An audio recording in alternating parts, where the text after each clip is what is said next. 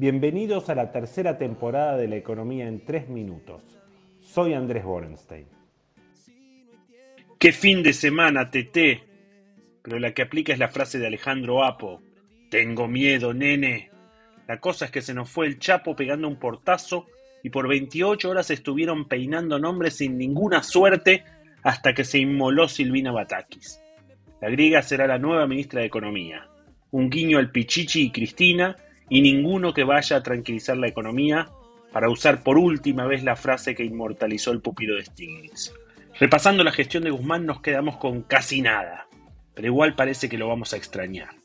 No tranquilizó la economía, no hizo nada en lo fiscal y lo que supuestamente era su fuerte, la reestructuración de la deuda, resultó un fiasco. Y fue mala ex ante y ex post. Ex post porque los resultados están a la vista. Los bolos valen veintipico de centavos por dólar. Hablaba de una tasa del 10% y estamos arriba del 30%. Pero fue mala ex ante porque tuvo un diseño que solo satisfacía no pagar nada durante la gestión de Alberto y el mercado odió esa estructura. Fue un cabeza dura, pero es cierto que no le dieron ni poder para remover un subsecretario, que sigue ahí. Guzmán cometió un error imperdonable. No tuvo huevos para decirle que no a la política y convalidó y hasta explicó teorías que desafiaron la ley de gravedad. Y cuando tuvo los huevos de salir, ni siquiera esperó a que tengan sucesor. No fue muy patriota en ese sentido. Silvina Batakis tiene un laburo por delante durísimo, tan duro que ninguno de los masistas lo quiso agarrar.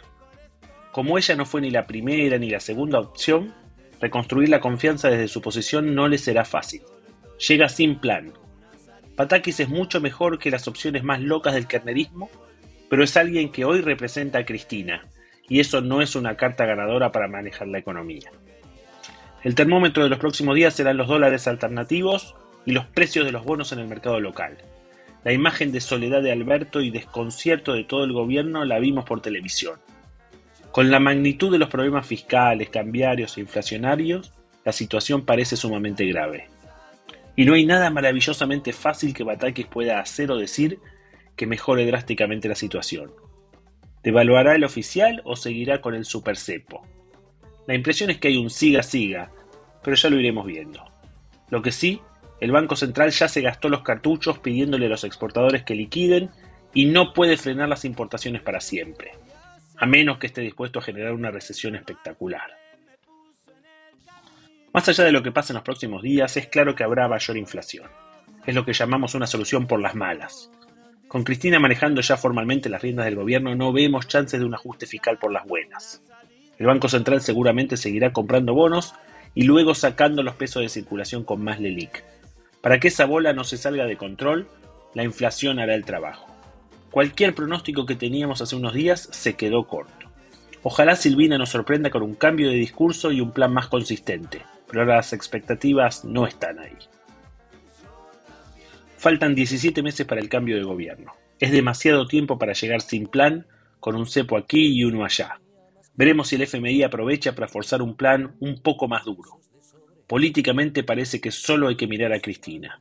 Todos los equilibrios son sumamente inestables para un gobierno que hoy no tiene ni pesos, ni dólares, ni credibilidad de la sociedad, ni del mercado.